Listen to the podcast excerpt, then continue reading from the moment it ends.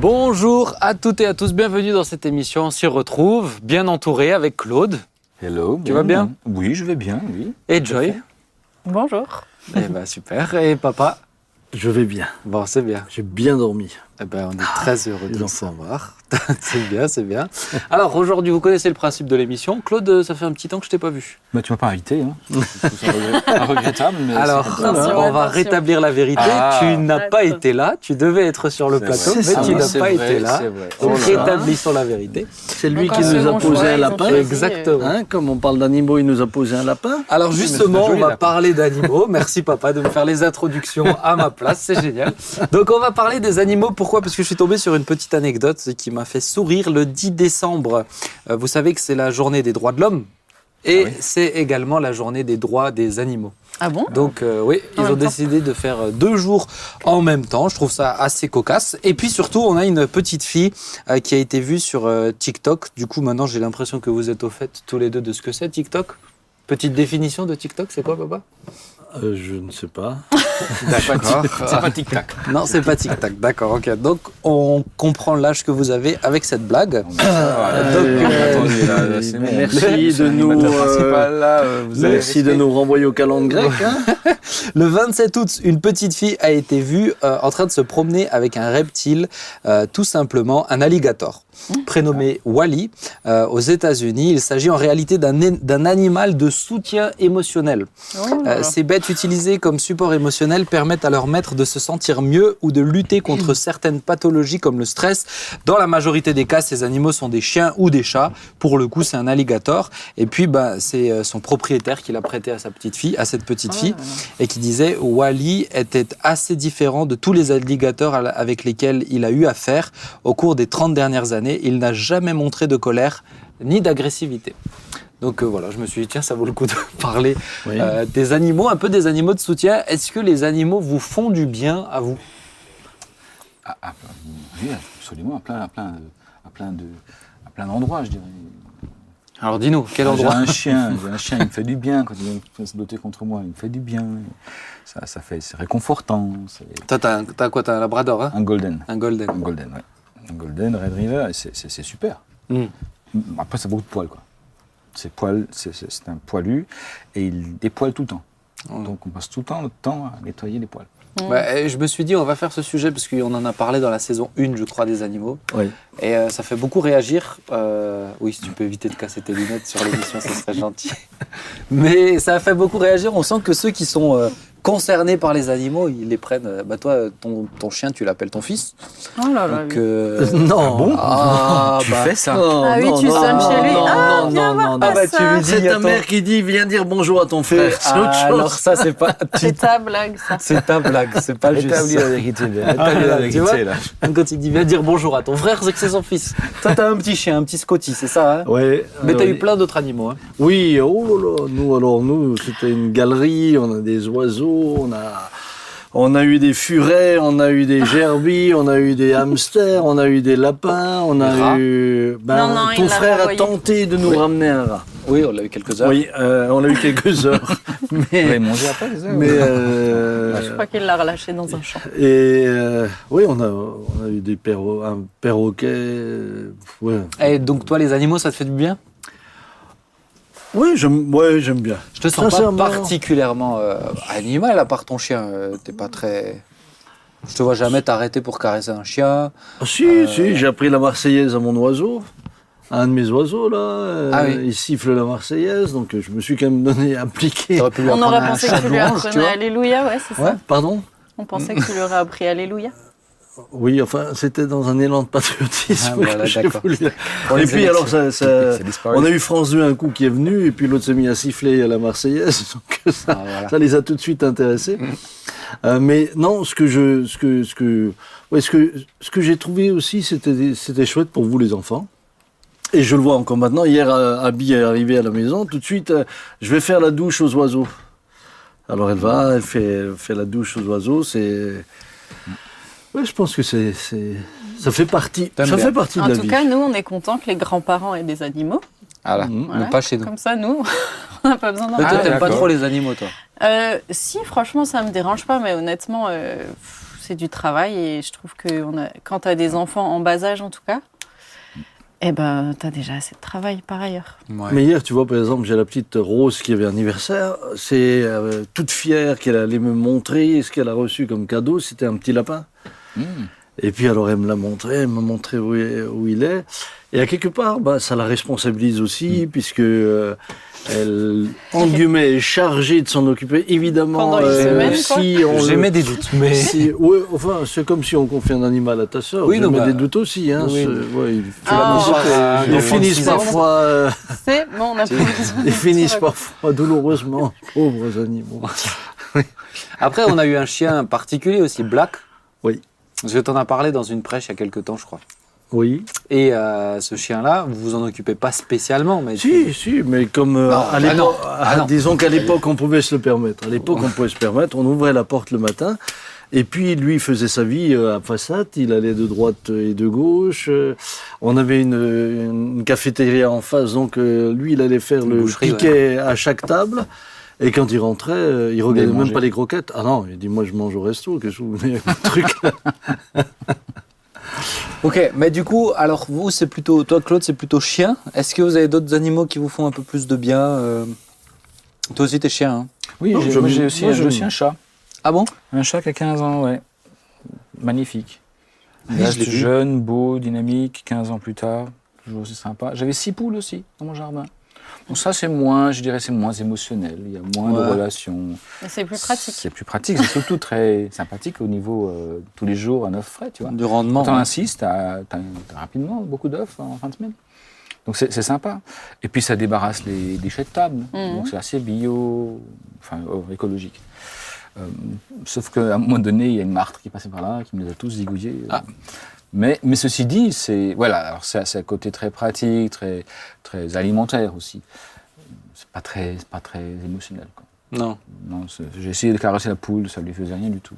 Alors rien du tout. Joy, toi, t'es plutôt quoi? Toi, tu t'en fiches. hein. Non, mais pour être honnête, euh, en tout cas dans cette période de vie, je suis plutôt euh, rien, hein, plutôt aucun animal. Ouais, non, bah, je te comprends. Maintenant, moi, j'hésite beaucoup en ce moment à me prendre un chien, mais. Bah, Nous, Nathan, quand on était, vais voir. Quand nous on était enfants, on, on avait surtout affaire aux lapins, Ouais. aussi aux poules, les Ouais, parce que moutons, etc. manger. Mais oui, et c'est que- on les aime alimentaire. aussi pour ça. Hein. Ouais.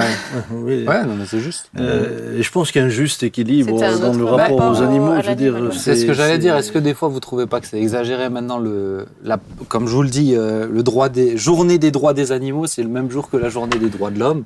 Euh, c'est un peu cette, euh, ça me fait sourire, mais ça fait Mais remonter un peu cette. pas, c'est pas juste cette une impression. pensée générale, c'est- vraiment une espèce de- d'inversion de la hiérarchie des espèces. Mhm. On a l'impression que tout à coup, maintenant, les, les animaux ont, ont plein de droits qui. Enfin, je- il me semble que le, que le chat de Karl Lagerfeld a hérité de sa fortune, ou une partie de sa fortune. C'est les chats. Euh, Ou ses chats. Mm. Enfin, je- je- j'ai l'impression que là, on, on est à l'envers. Mais ça, c'est presque, à mon sens, c'est presque une insulte. Parce que quand on voit la pauvreté dans le monde, décider de léguer sa fortune euh, à des chats qui, eux, n'en auront jamais euh, Bah, Tu vas me rien dire, à faire, c'est une manière de, c'est une manière d'exprimer un certain mépris. Ouais. C'est comme ça que je le ressens.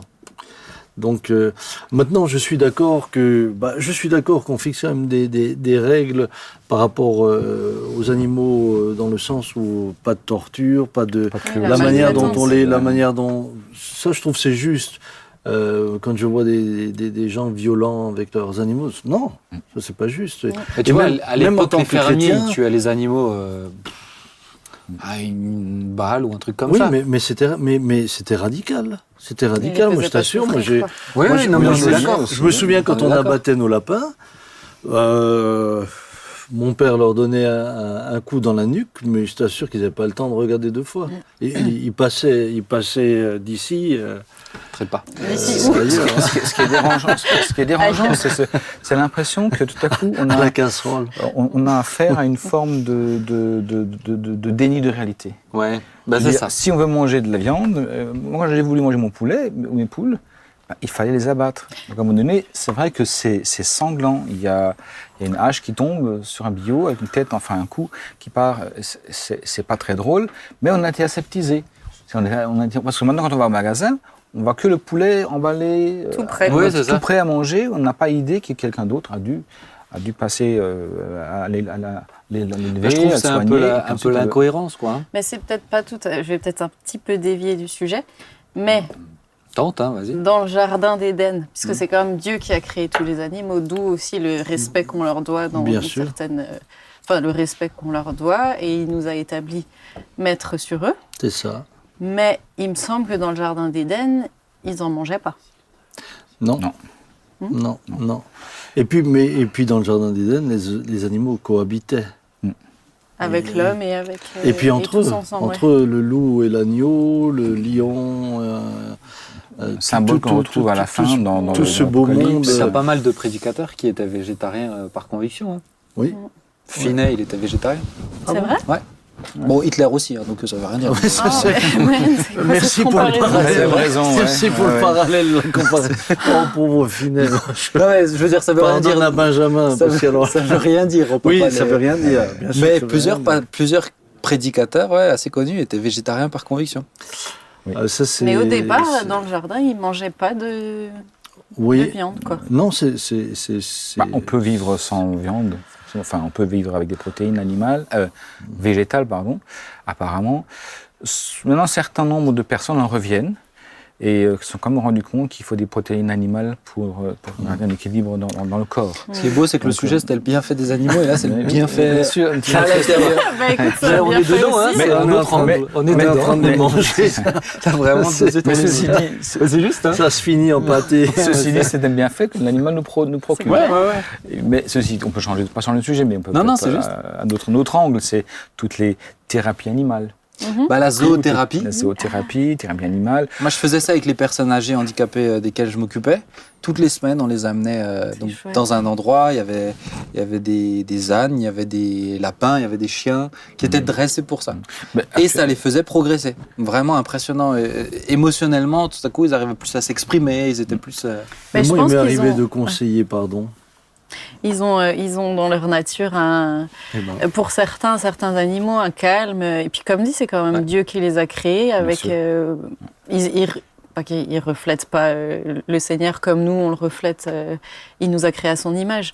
Mais comme c'est Dieu qui les a créés, ils dégagent quelque chose Mm. de, de positif. Et j'ai vu dernièrement que même dans les tribunaux, maintenant, ils, euh, pendant les procès, chiens, oui, ça ils amènent des chiens. Ouais. Tu vois, pour les, et pour les deux, par- deux côtés. hein. Côté, ouais. Chaque euh, l'accusé et les victimes euh, peuvent euh, de temps en temps caresser le chien et ça les ça calme un peu de tout le monde. il quoi. semblerait que, par exemple, caresser un chien, euh, ça enlève le stress, ça baisse la tension artérielle, ça. Parce Mais- qu'il pa- pa- pa- parce qu'il y a- il- il- il communique une, une- une Un forme calme, de calme. Moi, j'ai, moi, j'ai vu des, des- il m'est arrivé hein, euh, d'être avec des, des personnes qui souffraient de solitude, en particulier euh, veufs ou veuves. Mhm. Et puis je leur ai, je leur ai, dans la mesure où c'était possible, je leur ai recommandé de, de pourquoi pas d'avoir un animal de compagnie. Moi, je, C'est ça. moi, je vois mon, Un alligator. mon, Non, Mon chien, quand je, quand je rentre, il me fait toujours la fête. Je rentre dix fois dans la journée, il me fait dix fois la fête, il m'attend, il est content. Et puis ensuite, euh, et, et là je pense en particulier aux personnes qui sont seules et aux personnes euh, qui arrivent à un certain âge, c'est que le chien, il faut que tu ailles le balader. T'as pas le choix. Mm. Absolument. Et moi, souvent, souvent, le soir, je sortirai plus. Mais là, je, je le prends, je vais encore marcher trois quarts d'heure, une heure. euh, Ça me permet euh, de téléphoner en même temps, de faire un tas de trucs ou d'écouter une prédication. Mais je marche. Et ça me fait. Ouais, c'est c'est moi, pour ça ça. que je- j'ai ce corps d'athlète Non, mais je pense qu'il faudrait une que dizaine de personne ne chiens. reconnaît. Je pense qu'il faudrait un chenil, je pense, pour que tu puisses euh, être vraiment. Nous, on a acheté notre chien parce que justement, les enfants avaient des, avaient des tensions à l'école, il y avait des, Ouais, c'est ça. des pressions, et puis elles étaient petites, et elles avaient des, du stress, etc. Puis on, on- on avait lu un article sur la, la- le, le- le bienfait animal. Ouais. On a acheté notre Golden, et à partir de là, c'était radical. Du jour au lendemain, lorsque le premier soir elles sont rentrées de l'école, elles sont allées confier tous leurs, leurs bobos de la journée euh, aux chiens. On était au de l'escalier, on les voyait en train d'embrasser ce, ce- ce brave, cette brave bête qui Mm. était pas si impassible. Elle leur racontait tous les misères de la journée. Le chien était comme une éponge qui a tout absorbé. Mm. Et après. Et elles, elles avaient Et déchargé. elles avaient déchargé. Et, et- après, et après, il fallait emmener le chien chez le psychiatre. Mais n'empêche, on a un de nos frères. On a un de nos frères pour qui le chien, c'était. euh, Ah bah Jonathan, Jonathan, je c'est. l'ai pas cité Et d'ailleurs, d'ailleurs, d'ailleurs. Tu peux, il euh, est pas là. D'ailleurs, euh, euh, on- on- ils, ils disent que même pour les ados en particulier, Mm. l'animal est euh, souvent celui à qui euh, les ados se confient. Pas Johanna.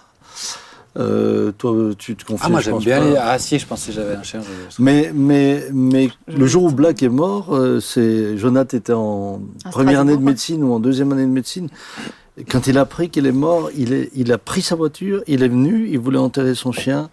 Et puis après, il a, il a dit à Dominique qu'avec lui euh, partent tous mes secrets. Alors, peut-être justement pour euh, revenir sur quelque chose de plus euh, festif quand même. Euh, la dame de Noël. Ah, non, mais, non, mais parce que c'est vrai qu'aujourd'hui, tu as des bars à chats. de. Tu sais, des bars à chats où tu, Tu bois ton café, tu les caresses, les chiots. Tu as des, t'as des facs où tu as des salles juste avec des chiots et euh, pour te détendre, etc. Je vais Euh, peut-être quand même acheter un chien. Chez Google, à Google tu as une salle avec des chiots, des animaux. Euh, à New York, tu peux louer des alpagas. Vous voyez ce que c'est les alpagas? Oui. Super mignon, etc. pour une demi-journée. Euh, et je me suis posé la question, mais est-ce qu'on ne ferait pas venir un chien ou un animal de compagnie à la PO pour détendre Ah non, non, la Bible dit dehors les chiens, les infidèles. Ça, euh, dehors les chiens, les infidèles Non, mais pourquoi on ferait pas ça Parce qu'il y, a il y a des gens stressés chez Bah, ça, c'est- je- euh, pense que ça peut être positif. préfère que le. Seigneur les, les, les, les, les, les touche Mais ça peut être fasse un moyen. bien. Ah, peut bah, être un moyen. Il vient de Qu'il conseiller aux gens d'acheter des chiens chez eux. Non, mais ça, c'est pour la solitude. ou pour- Parce que de l'autre côté, aujourd'hui, ce que je vois aussi, c'est des personnes qui sont. Euh, où, où l'animal est devenu presque une obsession. Tu as des gens qui ont 20 chats, 25 chats. euh, c'est- ou, ou alors là, c'est pathologique. C'est c'est un problème. euh, Pour combler un manque, quoi. euh, Oui, mais c'est grave. C'est grave puisqu'on est dans de la maladie. Et nous, on n'en veut pas euh, 25. moi, j'ai vu des un. et j'ai vu des personnes qui me disaient, mais moi, je préfère, je préfère les, anim- les animaux aux humains. C'est ça. Ouais. Et ça aussi, c'est ça, c'est dangereux parce que euh, évidemment, le chien te décevra jamais. Le mien, il m'a jamais répondu. Je, peux avoir une discussion avec lui, il m'a jamais contrarié. Donc C'est ça. c'est sûr que, euh, mais c'est pas lui qui me fait progresser non plus. Hmm.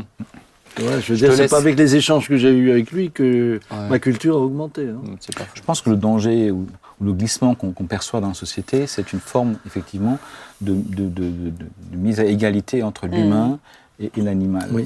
Et, et là, je pense qu'il faut revenir à, la genèse, où il y a une hiérarchie des espèces qui s'est installée. Euh, je conçois par contre que le mot qui a été traduit par, par dominer, lorsque, lorsque Dieu dit à l'humain, à Adam et Ève, dominer la nature, dominer, dominer les, les- les poissons d'abord, hein, c'est marrant qu'ils disent dominer les poissons, je ne sais pas comment on domine un poisson. Comment ouais. Bref, mais en tout cas, j'ai vérifié hier toutes les, toutes les traductions possibles, imaginables sur ce mot-là.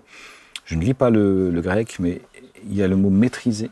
Hmm. Et puis il y a le mot, et un autre mot qui, qui est intéressant, c'est être responsable d'eux. Mm. Être responsable d'eux.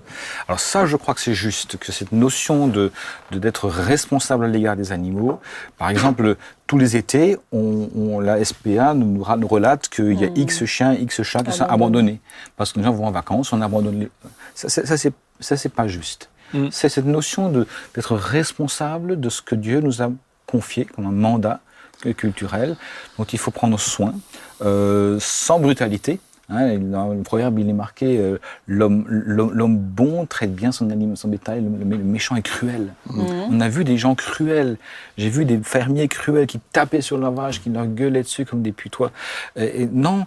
Et puis, il y a cette expérience qu'a fait une, une, une, une dame qui, qui était doc- docteur en, en, en- en comportement animal, qui est une Asperger, une autiste Asperger, Madame euh, Temple Grandin, euh, qui euh, avait ce qu'on appelle l'intelligence visuelle et qui, et qui finalement a, été, a été embauchée par des abattoirs. Il leur a dit, vous, vous stressez les animaux avant, avant, de les abattre. Et elle avait vu dans, son, dans, sa capacité de visualiser les choses, comment un animal, parce qu'elle avait une empathie avec l'animal, avec un bovin, c'est intéressant ça, mais de construire, de, re- de reconstruire les abattoirs autrement pour que l'animal ne soit pas stressé.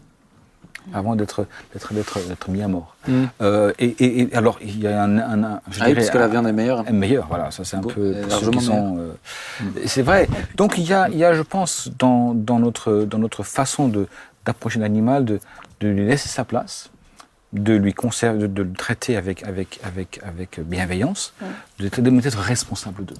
Et je pense que là, peut-être c'est une notion qui qui a besoin de, de cheminer dans nos têtes euh, de croyants, de se dire est-ce que, est-ce que nous sommes responsables dans notre façon de fonctionner du, du monde animal qui nous entoure? Mm. Mais d'ailleurs, quand Jésus reprend la, la- quand Jésus dit Venez à moi, vous tous qui êtes fatigués et chargés, euh, entre autres, euh, beaucoup de commentateurs disent que euh, le terme chargé, le- puisque Jésus parlait souvent en, en fonction du contexte qui était autour de lui, et il reprend ce terme chargé euh, en parallèle avec, avec la manière dont on chargeait les animaux. Et moi, j'ai un de mes amis qui était, euh, je ne sais plus dans quel pays du, du- du Moyen-Orient, où, euh, en sortant de, de- de l'autobus dans lequel il se trouvait, il a vu un petit anon qui était chargé. Il l'avait tellement chargé que sa colonne vertébrale s'est brisée. fracturé. Il a craqué en deux. Hmm. Et le propriétaire l'a abattu comme ça sur place.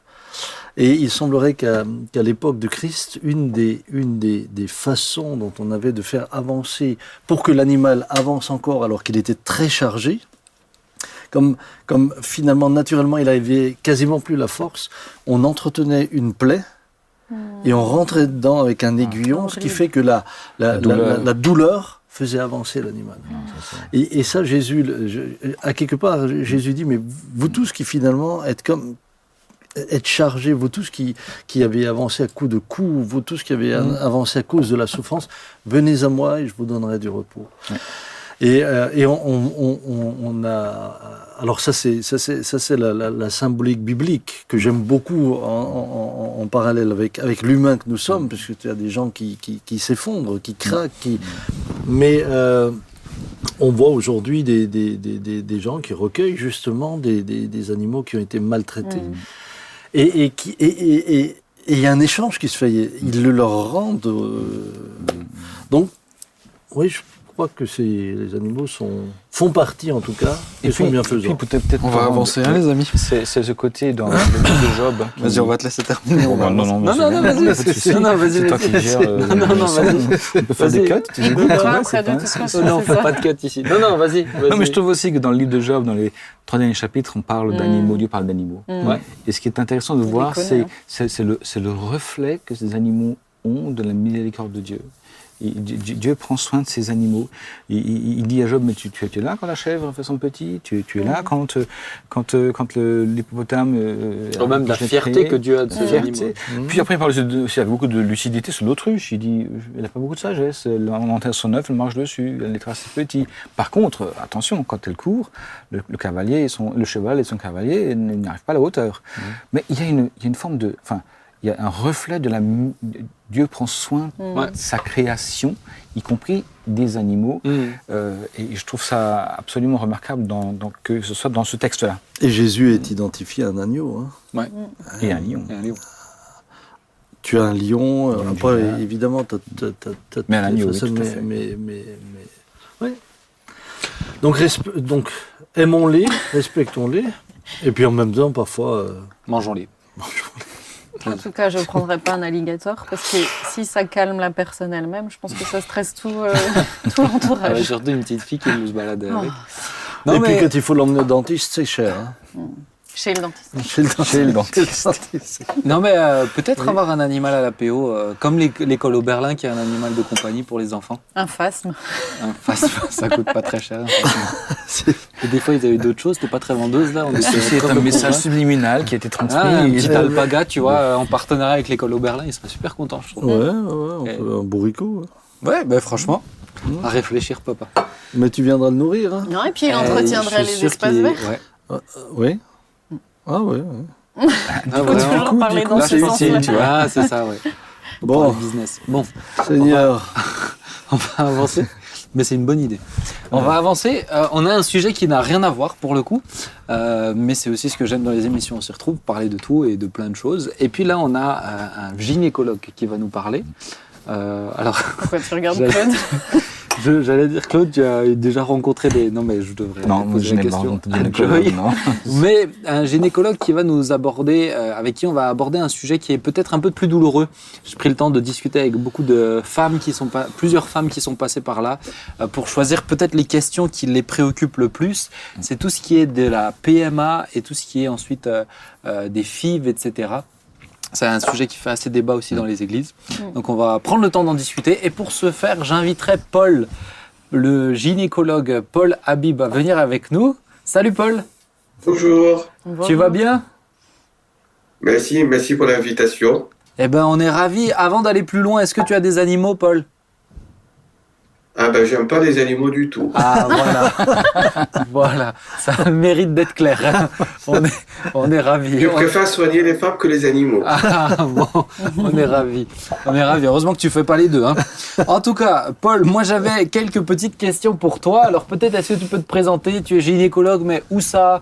Euh, Qui es-tu? Est-ce que tu as une famille? Dis-nous tout. Voilà, moi je m'appelle Paul Habib, je suis gynécologue dans le nord de la France. Je travaille dans une structure privée. Donc je travaille, euh, je fais les deux côtés, les consultations et les accouchements. Donc euh, on appelle ça gynécologue obstétricien. Donc les deux ensemble. Donc tu as le pack complet quoi.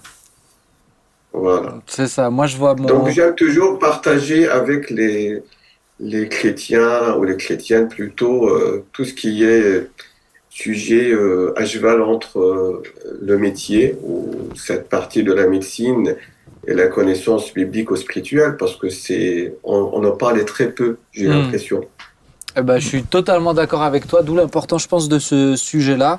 Quand je l'ai évoqué à, à ces euh, quelques femmes qui euh, se posaient des questions aussi sur la PMA, les FIV, euh, tu vois que tout de suite, ça peut euh, faire remonter des choses assez douloureuses.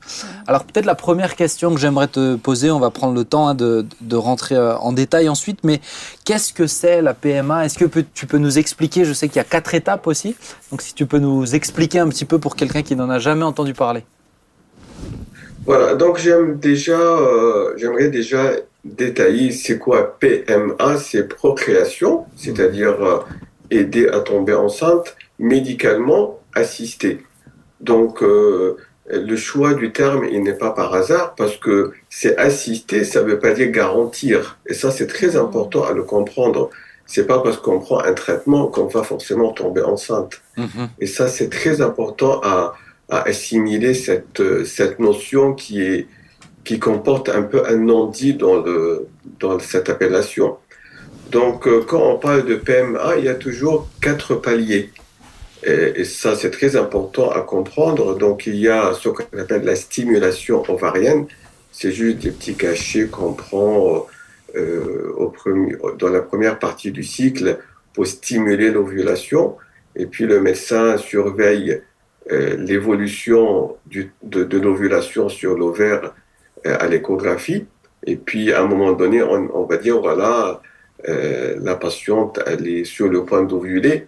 Et du coup, on programme euh, les relations. Et après, la deuxième, euh, le, deuxième palier, c'est ce qu'on appelle la IAC, c'est-à-dire insémination avec un sperme du conjoint. Donc, c'est un peu plus poussé, c'est-à-dire que on fait la première étape, mais plutôt avec des injections le plus souvent.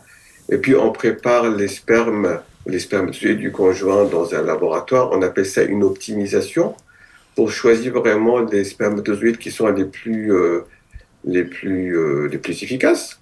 Et puis, euh, l'acte se fait au cabinet, c'est injecter le, produit directement dans l'utérus. Et donc, du coup, on, on, on réduit le passage, euh, je dirais, douloureux de, des spermatozoïdes qui peuvent se perdre dans le trajet.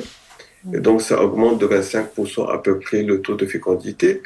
Après, bien sûr, il y a euh, la fécondation in vitro. Et j'aime toujours aussi euh, détailler fécondation. Donc, fécondation, tout le monde connaît. In vitro, c'est-à-dire dans un laboratoire. Donc, il y a dans la science deux termes, in vitro et in vivo. In vivo, c'est-à-dire c'est dans le corps humain. In vitro, c'est dans, le, dans un laboratoire. Donc, du coup, euh, Euh, ça, on va parler un peu plus en détail après. Et puis, il y a fécondation in vitro avec ICSI. C'est quand on va prendre vraiment le spermatozoïde et l'injecter directement avec une seringue spécifique dans l'ovocyte. Euh, c'est pas la fécondation in vitro classique. Donc, quatre paliers, selon bien sûr le temps euh, écoulé à partir de la constatation d'un besoin d'aide jusqu'à l'obtention éventuelle euh, d'un résultat en forme de grossesse. D'accord. Aujourd'hui, sur la fécondation in vitro, toi, tu me, tu me disais quand on préparait un peu cette émission que euh, celle qui est la plus, la plus pratiquée actuellement, c'est la, la, fécondation in vitro XI, c'est bien ça? Alors, euh, ça dépend des cas, mais je dirais maintenant c'est devenu quasiment 50-50. C'est vrai que maintenant les, les, les biologistes, ils, ils, enfin, ils ont cette tendance de donner, je dirais, le meilleur euh, pour, les, pour les patientes, pour les couples.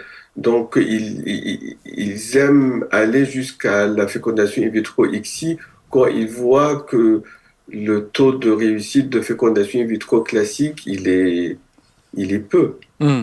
D'accord. Alors peut-être avant d'aller sur le sujet de la fécondation in vitro, euh, sur un plan historique, ça fait depuis combien de temps euh, qu'on pratique ou qu'on parle de PMA en France?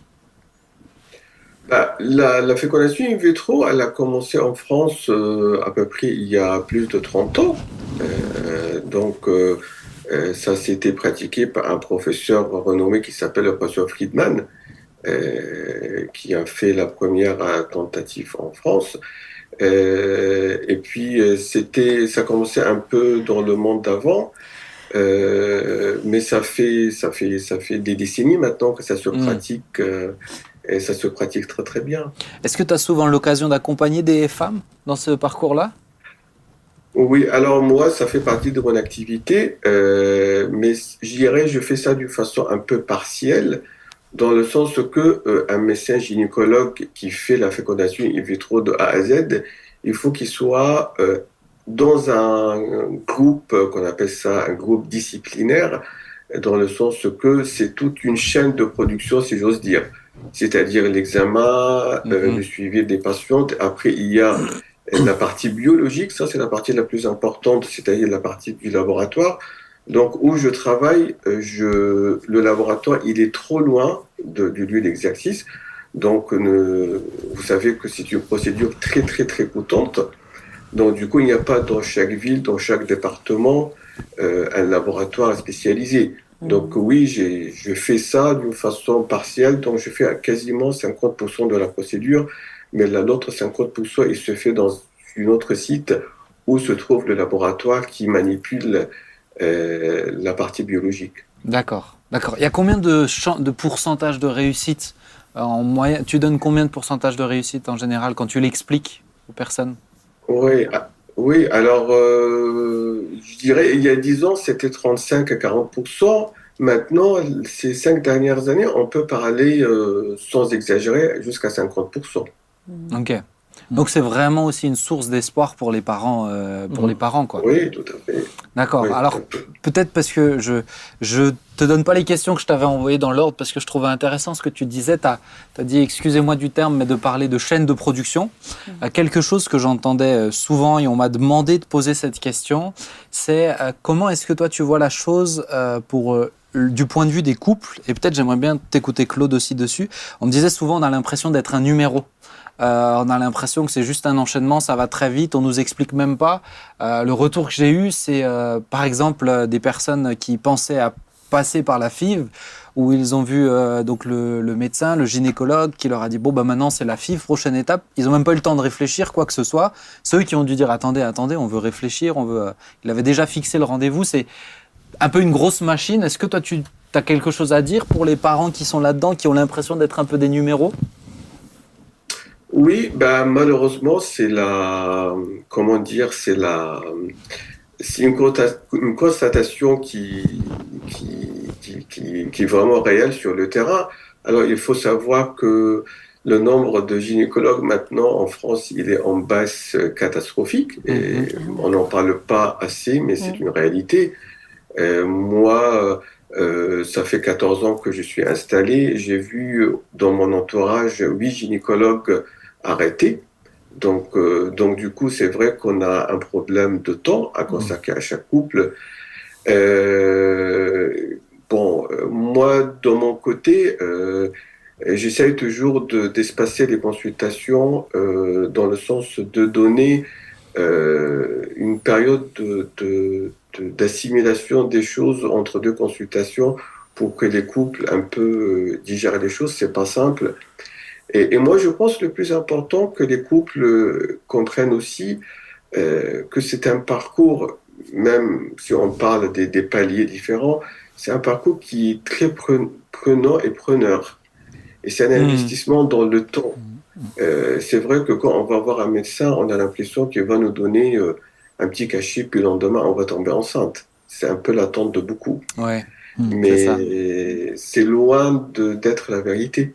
La vérité que ça prend beaucoup, beaucoup de temps, il faut beaucoup d'examens, il faut beaucoup de mise au point, et, et, euh, et c'est pas évident, euh, je veux dire, ni pour le médecin, ni pour les couples. C'est combien de Euh, temps en moyenne, que- Paul C'est combien de temps en moyenne Le parcours, il dure combien de temps à peu près Ben, on estime que le parcours euh, pour une stimulation ovarienne simple, bon, c'est assez vite, hein, c'est à partir du moment où le couple dit oui, bon, c'est dans les semaines qui suivent. Par contre, pour les parcours FIVIXI, maintenant, il faut compter quasiment une année. Ouais, Mm. donc c'est c'est d'autant plus difficile aussi, je comprends. Euh, Peut-être Quand tout va bien. Paul, ouais, quand tout va bien. Paul, avant de revenir sur les questions euh, que je voulais aborder avec toi, je voulais écouter aussi Claude. Si tu peux nous partager un peu ton, ton expérience, c'est aussi pour ça que je t'ai demandé de venir sur ce plateau. Comment toi tu as vécu les choses, parce que vous êtes passé par un parcours aussi similaire avec euh, Caro. Mais oui, on avait au bout de 13 ans toujours pas d'enfants. Donc on s'était interrogé déjà au bout de 7 ans. Et on a mis environ, euh, en quelque fois, 3 ans de plus pour vraiment, quand on s'est dit maintenant il faut aller voir de plus près où est le problème. Euh, quand on a découvert que c'était chez moi le problème, euh, ça, ça d'abord, il faut, faut encaisser le coup. Parce que tu, tout à coup, tu deviens responsable du, du, entre guillemets, du malheur de ton Mm. épouse. Parce qu'une une épouse, euh, voilà, enfin, en tout cas, mon épouse, elle voulait des enfants. Euh, ses sœurs avaient toutes des enfants, elle les programmait quand elles voulaient. Mm. Donc, tu, tu vis ça. Puis, en- l'environnement aussi, là, as les copines, tout le monde tombe enceinte, dans les âges, on tombe enceinte. Donc, c'est une souffrance, Ouais. une vraie souffrance que je comprends quand les gens, euh, euh, ben, à un moment donné, se tournent vers la médecine pour être, pour être aidés dans la procréation. Et après, ça, ça- ça a été des, des- des- pas des conflits, mais des tensions, parce que parce qu'il faut, il faut, il faut supporter cette, cette culpabilité Oui. cause du malheur de l'autre. Maintenant, pour revenir à la question, moi, j'avoue que nous, nous avons été bien soignés. En tout cas, à un temps où il y avait sans doute beaucoup plus de gynécologues. C'était il y a combien de temps? Alors, nos enfants sont nés en 2005, donc 17 ans. Donc, trois ans avant, quasiment 20 ans. Quoi. Il y a Mm. 20 ans, il y avait plus de gynécologues. Donc, on a, on a été bien soignés, on a été Ouais. bien suivis. Je veux dire qu'on avait chaque fois eu du temps avec la gynécologue de ma femme, avec la biologiste, avec. euh, on était en on devait aller à- Strasbourg. À Mulhouse, il n'y avait pas les, les services euh, compétents. Donc, euh, mais ça. Alors, euh, j'ai plusieurs questions que tu m'as posées. C'était. bah, comment, tu l'avais vécu un peu, ouais. Ben après, on a, ben on a enclenché le mouvement. La problématique que nous, nous avons connue, que moi j'ai connue en tant que pasteur, c'était quand même le, co- le côté éthique. Alors on y vient. Ça, on, Alors, je on va y, maintenant, va y d'accord, aller. mais c'était pour moi un long, un long cheminement et je pouvais pas comme ça juste dire je vais, entre guillemets, fabriquer un enfant à, à- à- à l'hôpital. Et quand on avait enfin dégrossi toute l'autre partie éthique, on s'est décidé d'y aller, c'était en 2003. Et donc on nous avait dit à l'époque qu'il y avait possibilité d'avoir quatre essais euh, financés par la Sécu. Euh, au premier essai, euh, Oui, parce que c'est intéressant de le dire, c'est financé, c'est encore remboursé par la Sécu, euh, Paul, le- le- la FIV? Oui, la fibre en France, ils ont décidé, enfin, c'est décidé depuis longtemps, c'est quatre tentatives. Ouais, donc ça n'a pas bougé. les alors. tentatives, ça, ça, ça, ça, ça fait pas les tentatives de réimplantation.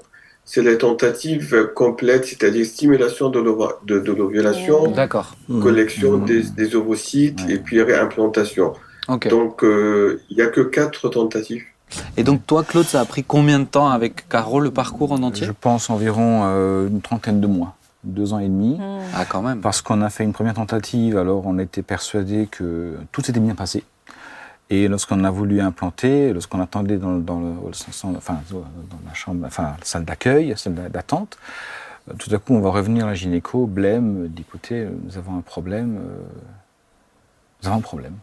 Euh, lequel Ah ben, madame, vous avez un problème. Ah bon, lequel Euh, Elle avait fait des œufs clairs, donc des œufs sans noyau. Donc, tu as beau injecter par XI le sperme dans l'ovocyte, il n'y aura pas de fécondation.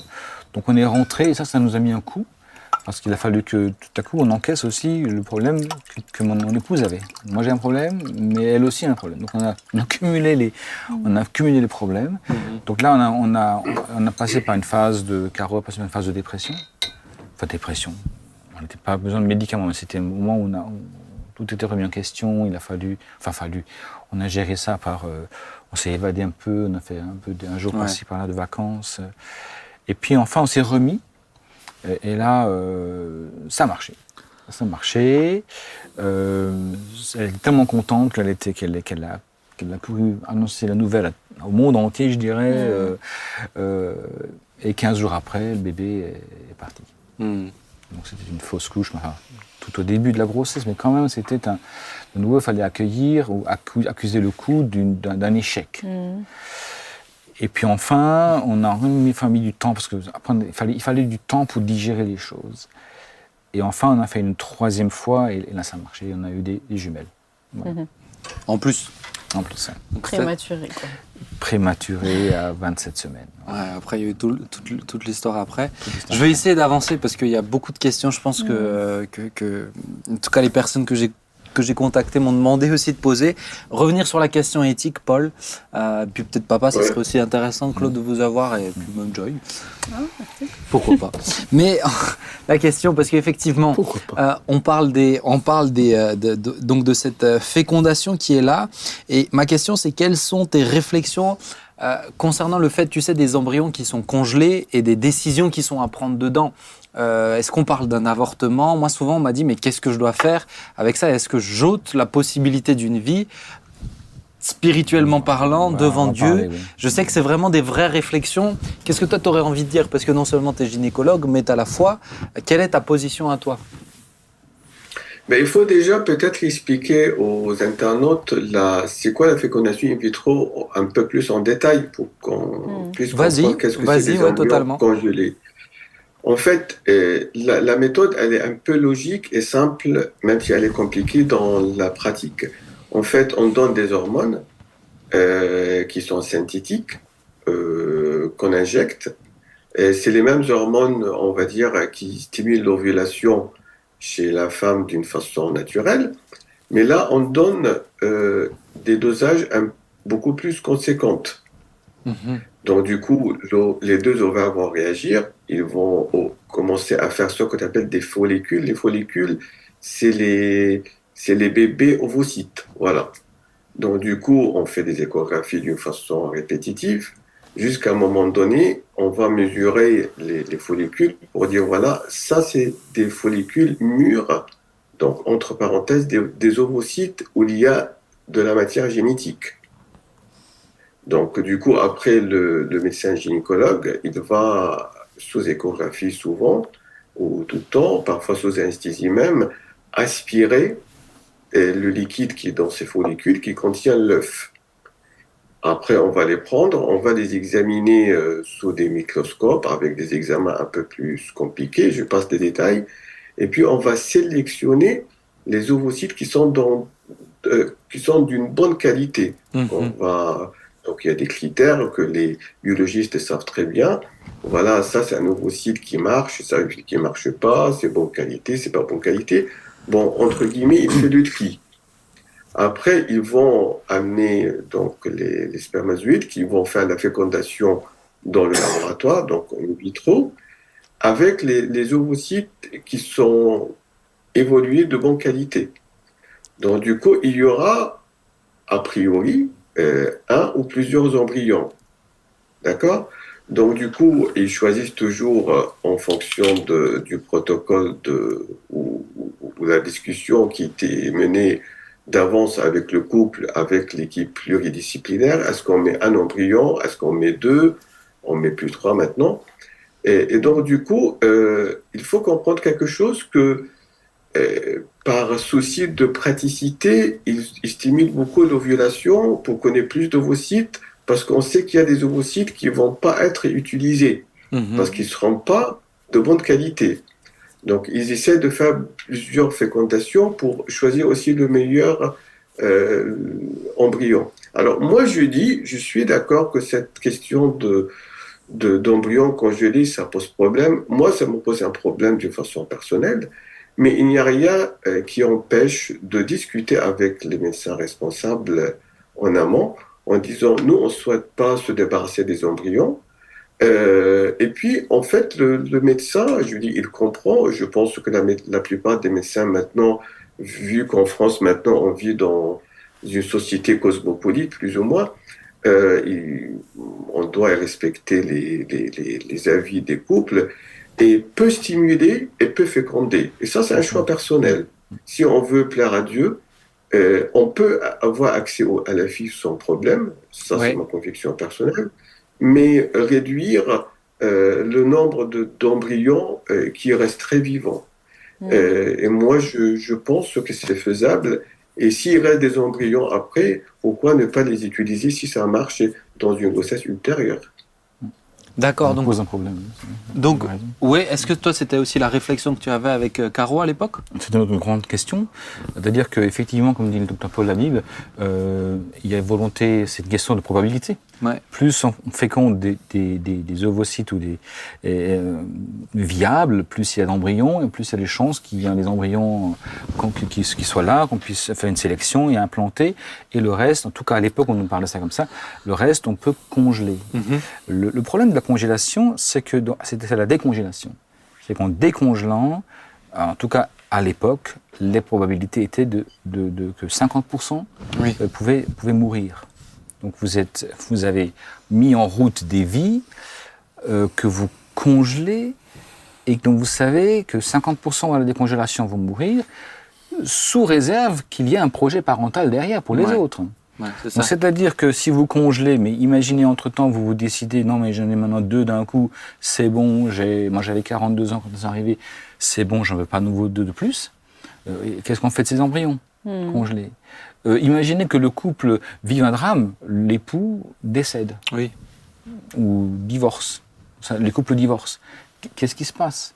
Donc c'était notre grande question, notre grande question, et on a eu des réponses par notre, enfin c'était entre guillemets un hasard des choses. On est parti faire du ski avec un couple d'amis, euh, des Strasbourgeois, le cousin de ma femme, qui avait le même problème que moi. Et donc eux, ils avaient avec le CPDH euh, discuté. Euh, tu peux expliquer juste ce que c'est le CPDH Le Comité protestant évangélique pour la dignité humaine, qui était, en tout cas, qui est dans notre monde à nous, euh, un peu le référent en matière de réflexion, d'éthique mhm. euh, sur la question. Et donc, on a, on a, on a allé le voir aussi. Et donc, eux nous ont conseillé ce que des Paul euh, à l'instant, c'est de, de, de, veiller à ce qu'on ne fasse pas trop de mise en route d'embryons. Pas forcément, parce qu'il faut trois jours pour qu'on en a, avant d'implanter. Donc on injecte, le démarrage de la vie se fait, et dans les trois jours, on, implante. Et, dans cette, et dans cette, et dans cette euh, probabilité, ben, il y a forcément des embryons qui ne, qui ne continuent pas de vivre ou qui ne démarrent pas. D'accord. Donc il reste un, élément. Alors, pour la petite histoire, chez nous, on en a eu, je crois, six. Six, six, six ovocytes, et, tous ont démarré. Et des six, au bout de deux jours, on nous téléphone et on nous dit euh, Eh bien, écoutez, bonne nouvelle, il en reste trois. Sauf que, sauf que, euh, on nous avait dit aussi, on n'en implante plus que deux, maximum. On ne plus des, on fait plus des grossesses multiples au-delà de deux. Donc, euh, et c'est là qu'on avait eu le conseil aussi, et je pense que c'est une question de, de, spirituel, à la fois du choix éthique au départ, et puis de l'accompagnement dans la prière. Et nous avons des amis qui ont prié pour nous, et on a prié aussi pour ça. Et puis on a dit Seigneur, mais nous on ne veut pas, on veut pas euh, faire le choix. Et, lequel choix? Alors euh, évidemment, d'après la science, ils prennent les deux meilleurs sur les trois, et le troisième il est mis en congélation, euh, sachant qu'il avait une chance sur deux de survivre. Et, bref. Et lorsqu'on arrive le matin pour l'implantation, la gynéco nous reçoit. Dit, Écoutez, on est désolé, il n'y en a plus que deux ce matin. Nous on était contents. Parce que finalement, on n'a pas eu à faire un choix qui, à mon avis, ne relève pas de nous. C'est un hmm. choix qui donne la vie, qui donne la mort, c'est pas nous. Donc on a, on a, on a implanté les deux, et les deux ont tenu. Euh, D'accord. Ils sont devenus les deux jeunes filles qu'on a. Alors euh, peut-être juste sur la question, j'aimerais vraiment qu'on avance un peu euh, sur la question aussi de la volonté de Dieu. Parce que quelque chose qu'on entend aussi régulièrement, c'est euh, euh, passer par la PMA, passer par une FIV, etc. C'est un peu euh, forcer la volonté de Dieu. Malheureusement, c'est des, enfin, c'est des choses aussi que j'ai déjà entendues. C'est voilà, peut-être discuter un peu de ça. Paul, quel est ton avis? Papa, j'aimerais bien t'entendre dessus. Est-ce que passer par ça, ça peut être aussi perçu comme forcer la volonté de Dieu? Bah, donc, bah, je vais poser la question euh, autrement. Je vais répondre euh, est-ce que prendre des antibiotiques quand on a une infection, c'est fo- forcer la volonté de Dieu? Mhm. Donc pour Bah, toi, C'est tout, la même chose. pour toi, tout accompagnement Non, en fait, médical n'est pas Oui, forcer la en fait, ce que je voulais dire, qu'il y a des techniques médicales maintenant qui n'existent pas euh, il y a 100 ans, il y a 150 ans. Et ben, du coup, la question, elle est beaucoup plus simple. Est-ce que moi, je fais usage de la médecine euh, ou pas du tout Il faut aller jusqu'au bout du raisonnement. Et il y a 100 ans, quand on avait un abcès, il n'y avait pas d'antibiotiques. Et soit il perçait tout seul, soit c'était une septicémie et la plupart des gens mouraient. Mhm. Maintenant, on a cette chance d'avoir la pénicilline et puis les dérivés. On prend un antibiotique, en 48 heures, 72 heures, on est guéri. Ouais. Donc c'est le même principe. Ouais. Donc euh, moi je pense que c'est aussi une question personnelle. Et si le couple il s'est mis devant Dieu et là on prend on prend pas les choses à demi mesure. Seigneur, qu'est-ce que tu veux qu'on fasse? Est-ce qu'on s'engage dans cette euh, dans cette voie ou pas? Mhm. Voilà. Mm. Et moi je pense que c'est pas forcément la volonté de Dieu. Aujourd'hui il y a des techniques qui permettent de de, de, de surpasser ou de dépasser des barrières euh, qui sont dans la nature, euh, pourquoi pas? Mais encore une fois, c'est une question très très personnelle. Si euh, on n'a pas le feu vert de Dieu, moi je dis en toute franchise, il faut pas le faire. Mhm. Euh, si on a le feu vert de Dieu, euh, ben Dieu va nous accompagner, quel qu'il soit le, euh, l'issue. Donc avoir cette conviction, papa? Alors, euh, moi j'en parle avec beaucoup de réserve puisque j'ai eu la grâce de ne pas avoir de difficultés. Euh, donc c'est avec beaucoup de respect pour tous ceux qui sont face à cette question.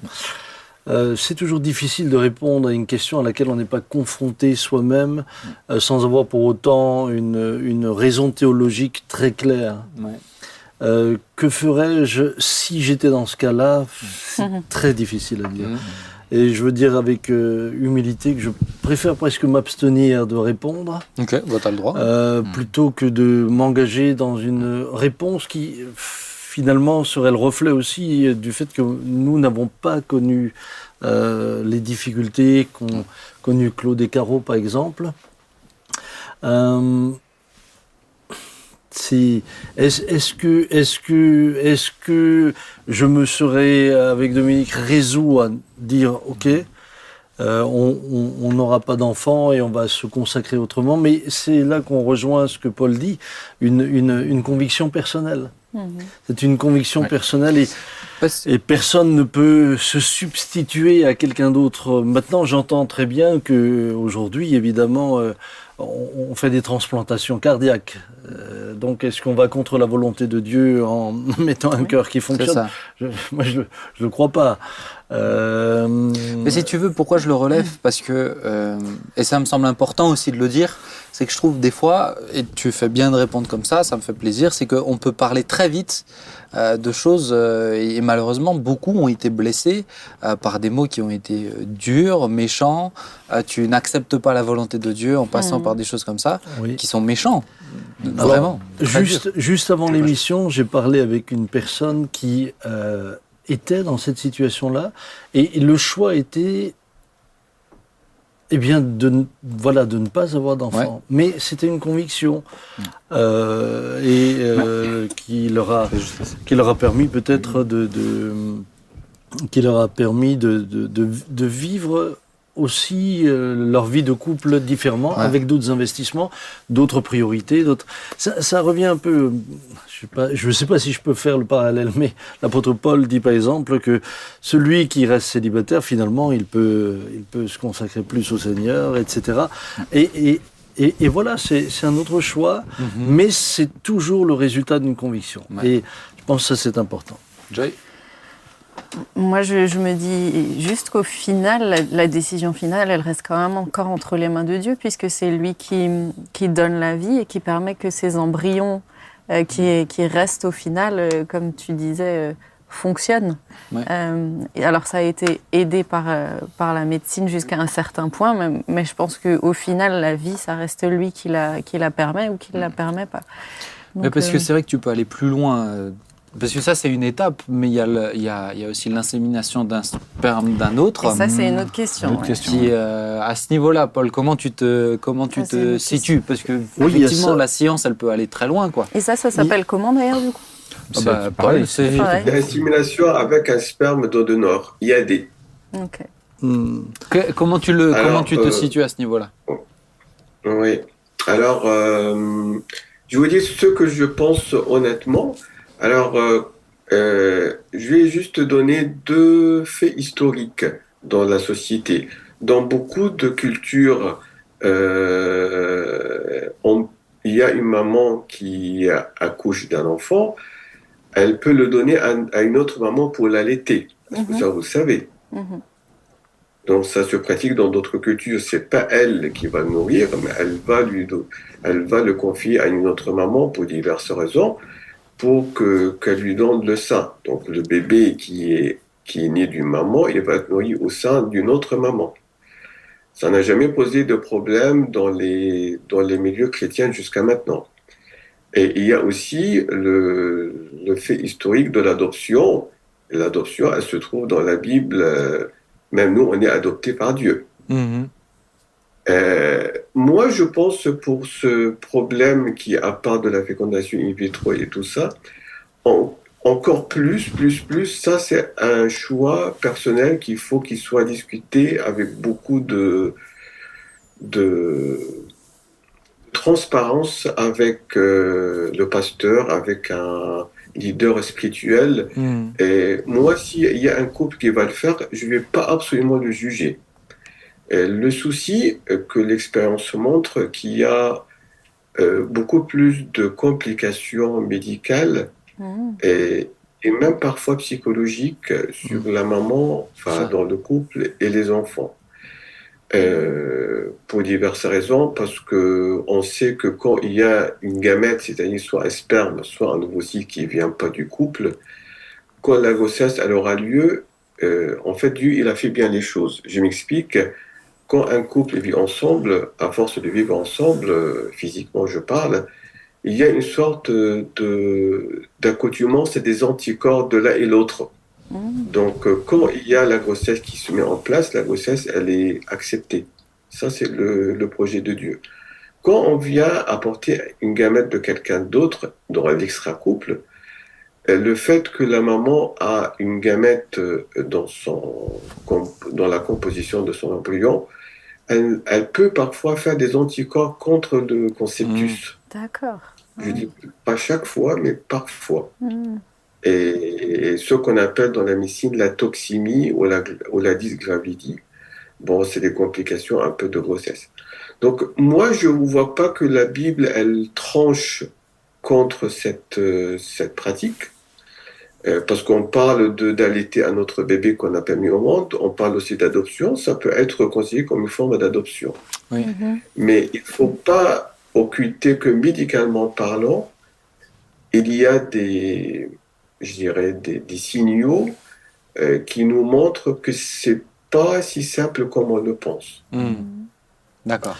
Je pense quand même qu'on a un exemple qu'on n'a pas encore cité, un exemple biblique que nous connaissons tous, c'est Abraham et Agar, euh, puisque euh, on sait aussi que, eh bien, c'était aussi une pratique. hein, quand Ouais. une maman ne pouvait pas avoir un enfant, euh, euh, le, le mari, euh, finalement, euh, c'était une, une, euh, une, une manière d'avoir un enfant. Et puis, quand elle accouchait, la, la mère était là, présente au, niveau, au moment de l'accouchement. Euh, ce qu'on voit finalement, c'est que euh, même si c'était pas, en guillemets, la volonté de Dieu dans le projet de Dieu, mais Dieu bénit Ismaël. Dieu euh, n'a pas, Dieu n'a pas, Rejeté. Dieu n'a pas rejeté, euh, ouais. Dieu n'a pas rejeté, euh, n'a pas rejeté Ismaël.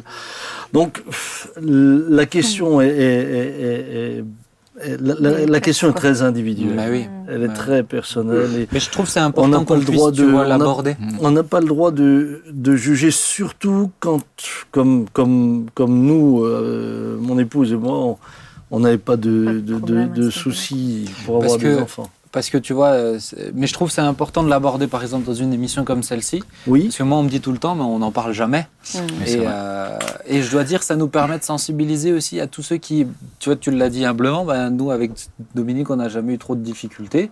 Enfin, euh, voilà, vous étiez euh, plutôt euh, successful à ce niveau-là. oui. Euh, mais je dois, Alors, je sais pas si. mais je dois, mais je dois dire, tu vois, nous avec Sylvia, on a eu des, des, des moments. Donc là, Sylvia, elle est, elle est enceinte à nouveau, elle va accoucher. Mais on a, on a eu du mal. Félicitations. Pa- Pardon? Pardon? Félicitations. Félicitations. Ah, merci, merci beaucoup. Il, il vient pour le, il vient pour le mois de décembre, un petit garçon. Mais on a eu du mal. Et tu sens cette pression qui est là, en fait. Tu sens ces, euh, ces, euh, ces, ces- ces petites phrases qui viennent en plus. Ah, bah, dis donc, vous en voulez pas un en plus. Ah, bah, pourquoi? Et ceci. Et tu sens que chez les, surtout chez les dames, ça pèse beaucoup. Et je veux terminer avec ça parce que le temps est vraiment passé. Mais Paul, c'était important pour moi de juste poser la question sur le plan psychologique. Parce qu'on voit qu'il y a, et étrangement, alors je sais pas si tu as une explication, mais chez certaines, il suffit que le, le, le parcours administratif soit enclenché pour qu'elle tombe enceinte. Là, C'est arrivé, à, ça arrivé plusieurs fois. Maintenant, je sais qu'il y a des risques aussi de, de dépression chez certaines à cause des échecs. Est-ce que toi, tu as un accompagnement spécial? Est-ce que tu demandes de consulter un psychologue en même temps que le process se met en place ou pas?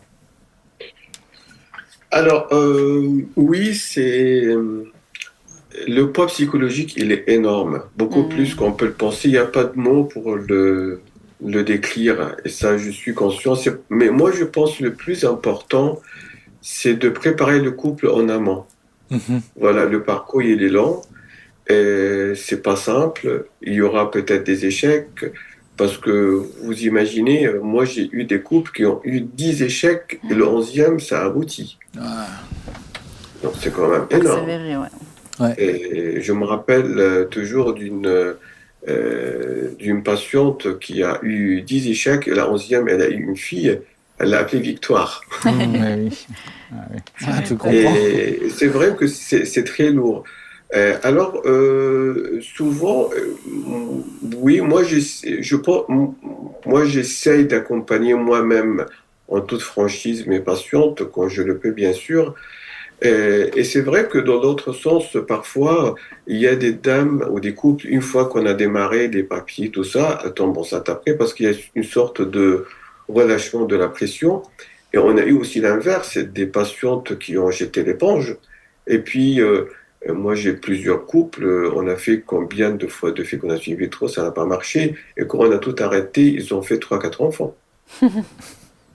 Comme quoi le psychologique joue énormément Mmh. aussi dans, Mmh. dans, dans ça. Moi, je pense honnêtement, c'est pour ça que ça doit rassurer tout le monde. Je pense honnêtement que ce qu'on sait maintenant de la fertilité ou la fécondité, c'est même pas 2%. Mmh. D'accord. Ça, c'est très, impor- très important et 2%. très intéressant ce que tu relèves. Je, je pense que, euh, en tant qu'enfant de Dieu, euh, ce que vous avez fait les uns, euh, en tout cas Claude, la première des choses, c'est de prier que le Seigneur puisse puisse accorder, puisqu'on a beaucoup d'exemples dans la Bible aussi, comme Anne et d'autres qui ont crié vers Dieu et qui ont reçu. Et euh, moi, ce que je voudrais dire, alors ça c'est à titre personnel, mais je le dis quand même autour de cette table, c'est que cette discussion, euh, pour moi, est vraiment dans le cadre d'une relation hétérosexuelle. Euh, c'est-à-dire ça faisait que- partie des questions où je pouvais, on n'avait pas le temps de les traiter, mais qui étaient prévues avec Paul. Mais, Mais- on reverra mais, Paul mais sur pour moi, c'est important de, de, Ouais. de, de, de- de le dire que, en Bah oui. tout cas, je me suis exprimé dans ce cadre-là. Oui, oui, bah ouais. Hétérosexuel et peut-être marié aussi. Oui, Ah oui, et oui. marié, bien sûr. Oui, mais ça faisait partie des questions. J'ai dit à Paul, j'ai dit Paul, si on a le temps, que- on abordera tout ça, mais euh, là, ça fait déjà plus d'une heure qu'on est ensemble. Oui, c'était simplement pour. mais t'as bien euh, fait. Paul, merci de tout cœur pour cet échange. Merci. Et, et euh, alors, chers amis, dites-nous aussi, bah, voilà, réagissez aussi à tout ce que je sais que Paul, il, est, il a vraiment ce cœur-là pour, euh, pour les, euh, les chrétiens, pour ceux qui passent par là aussi, pour ces difficultés-là.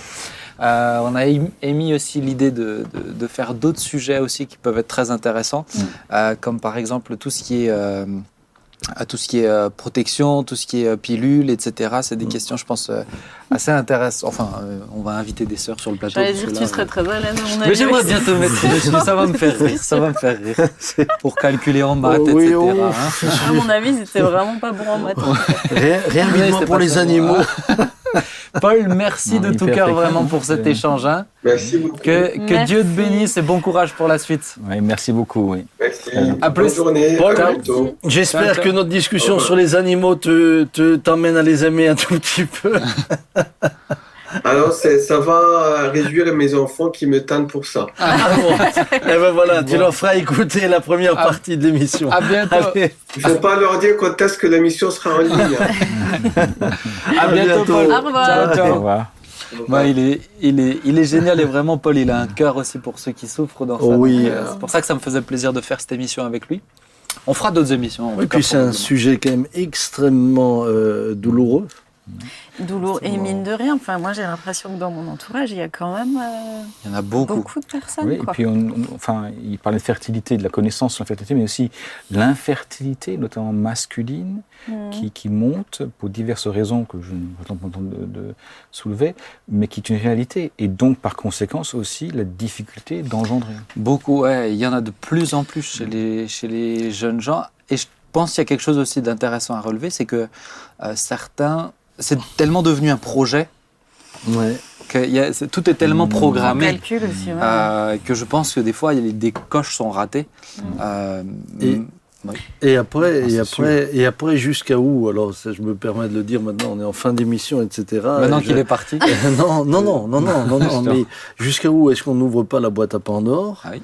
Avec euh, la possibilité de, de- euh, littéralement de créer des humains en dehors du corps humain Bah ouais. Mais tu sais qu'aujourd'hui, tu peux choisir s'ils ont des tu as- cheveux et- blonds. et- là, t'as- De quelle couleur et là, de et là, yeux t'as tu toujours veux des fous qui seraient capables d'imaginer de se bâtir une armée de, de- de- d'individus créés en dehors. Alors, euh, Ça, ce qu'on a appris, ce qu'on a appris, c'est que dans le passé, ça semble être de la science-fiction, mais euh, on, on- on se rapproche de plus en plus. On y tend. ouais. On y tend, donc euh, voilà, mm, ne devenons pas non plus des entre guillemets des espèces d'apprentis sorciers qui pourraient euh, un jour regretter d'avoir C'est c'est ouvert, pour ça qu'il euh, faut. d'avoir dépassé certaines Bah, la science, tu as, du bon et du mauvais dans la science. Moi, je sais qu'avec, par exemple, à- à- au départ, la question de l'avortement était liée euh, strictement à des cas extrêmes, euh, impossibles, etc. Ben, aujourd'hui, c'est devenu euh, le confort. Et aujourd'hui, c'est un problème de société, Ouais.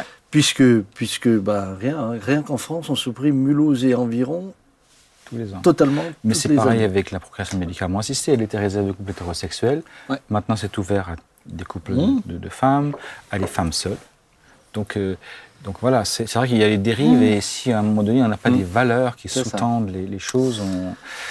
L'avortement chez les femmes de 21-30 ans est en baisse en ce moment. Ah, Ouais. C'est quand même très élevé, hein. c'est euh, 26 pour 1000. Mais euh, c'est beaucoup.